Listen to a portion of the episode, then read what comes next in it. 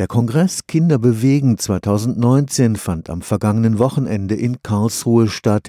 Mit über 1000 Teilnehmern ist die dreitägige Veranstaltung die größte Fachtagung zum Thema Kinder- und Jugendsport. Den Hintergrund bildeten erneut besorgniserregende Zahlen zur körperlichen Fitness der Kinder und Jugendlichen. Das von den Sportwissenschaftlern des Karlsruher Instituts für Technologie erarbeitete Motorikmodul zeigt, 80 Prozent der 4- bis 17-Jährigen bewegen sich viel zu wenig, Tendenz immer noch steigend. Fast sechs Milliarden Euro wollen Bund und Länder für die Förderung der Digitalisierung an den Schulen ausgeben.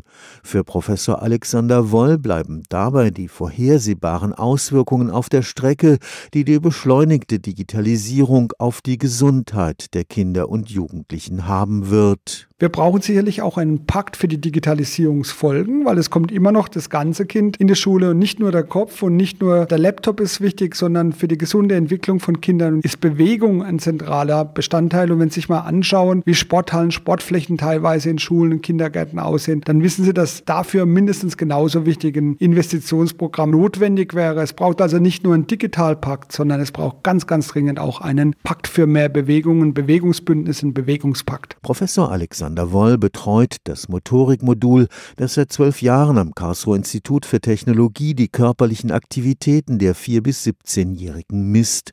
Neueste Zahlen zeigen, zwar hat sich der Sport in Ganztagesschulen und in Sportvereinen verstärkt, trotzdem haben körperliche Aktivitäten insgesamt abgenommen. Wir merken im Bereich leichte körperliche Aktivität, dieses Gehen mit dem Rad irgendwo hinfahren, da merken wir schon deutliche Unterschiede zwischen den Kindern, die mehr Medien konsumieren und diejenigen, die weniger konsumieren. Gleichzeitig nimmt auch die Schlafzeit etwas ab. Also wir haben Rückgang im Bereich leichter Aktivitäten, nicht im Bereich des Sports. Und wir haben im Bereich des Schlafens, äh, die Schlafqualität, auch noch einen deutlichen Rückgang. Besonders dramatisch ist die Lage bei den Mädchen. Gerade dieses draußen spielen, draußen mit anderen was zu tun, da ist der Einschnitt deutlich größer als bei den Jungs. Da haben wir also fast doppelt so großen Rückgang wie bei den Jungs. Also da scheint also schon geschlechtsspezifisch was zu passieren. Für den Experten führt in dieser Situation kein Weg an der täglichen Sportstunde vorbei. Da erreichen wir alle Kinder und Jugendliche. Und deswegen wäre es super, wenn wir eben die tägliche Sportstunde hätten, sowohl in der Grundschule als auch im Kindergarten. Da hätten wir eine gute Basis. Das wäre das, was die Weltgesundheitsorganisation empfiehlt. Und natürlich, wenn wir so den Alltag uns anschauen, dann stellen wir fest, dass gerade in den Städten die freien Bewegungsräume immer mehr verschwinden. Es wird schwierig, eine Freifläche zu finden, auf der man dann spielen kann mit seinen Freunden. Also da sind die Kommunen gefordert, dass es nicht so ist wie momentan der Trend. Man verlagert die